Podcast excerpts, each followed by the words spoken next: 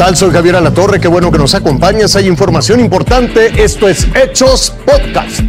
Yo soy Carolina Rocha y déjeme decirle que continúan prófugos los responsables del ataque ocurrido la noche de este jueves frente a Palacio Municipal de Guaymas, allá en Sonora, en el que desgraciadamente tres personas murieron. La Secretaría de la Marina informó que durante un operativo para dar con los responsables se decomisó un vehículo, tres armas de fuego, 28 cartuchos útiles, tres cargadores abastecidos y también varias dosis de marihuana. Nos vamos a la información del coronavirus en nuestro país. 27 entidades están en color verde, incluida la Ciudad de México y el Estado de México. Cinco entidades sí, se encuentran en color amarillo. Es toda nuestra frontera norte, como lo puede ver. Esto a partir del lunes 29 de noviembre. Luego de varias horas, bomberos capitalinos lograron sofocar esta madrugada un incendio en la colonia San Felipe de Jesús, en la alcaldía de Gustavo Amadero. Bueno, ya se lo adelantaba, es la tercera ocasión en la que va de este año que ocurre un siniestro similar ahí. Nuevamente, un incendio sorprendió a los dueños y vecinos de locales comerciales en la colonia San Felipe de Jesús. Cerca de las 3 de la mañana, los servicios de emergencia se trasladaron a las avenidas Villa de Ayala y Gran Canal, donde el fuego alcanzó varios metros de altura.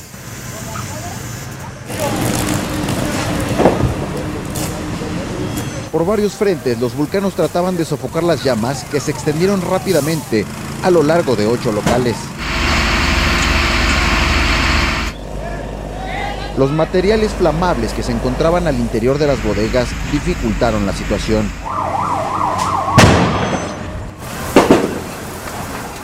Se escucharon algunas explosiones y una enorme columna de humo se notaba en la zona norte de la Ciudad de México. Bomberos de la Ciudad de México continúan trabajando en esta zona de las bodegas que se incendiaban aquí en el mercado conocido como San Felipe de Jesús en la alcaldía Gustavo Amadero. Hasta el momento nos reportan controlado un 80% de este incendio y sin personas lesionadas.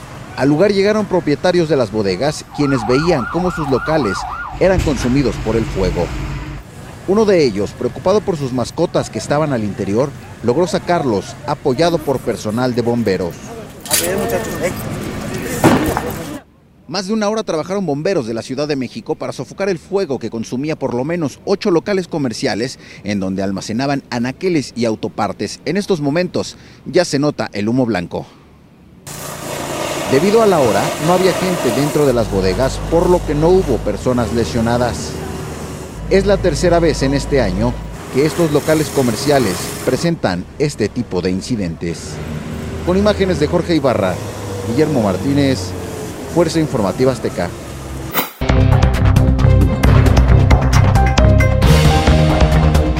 Vamos más allá de nuestras fronteras.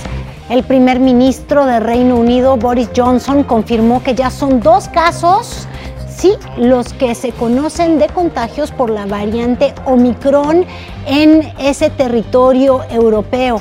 Ambos casos están relacionados con personas que recientemente viajaron al sur de África. Actualmente se encuentran aislados. Miles de policías españoles protestaron en Madrid contra una propuesta de reforma de ley de seguridad que dicen restringirá su capacidad para realizar el trabajo que desempeñan. En la manifestación participaron políticos de los tres principales partidos conservadores de España, quienes aseguraron que esta nueva ley también podría violar el derecho a la protesta y a la libertad de expresión. Miles de antivacunas tomaron nuevamente las calles de la ciudad de Melbourne, en Australia. Están inconformes contra la orden de vacunación emitida por el gobierno. Además de esta protesta masiva frente al Parlamento, hubo otras similares en otros puntos de ese país. Ya lo sabes, son los antivacunas. Te invito a que siga con nosotros mañana con detalles de más información que justo ahora está en desarrollo.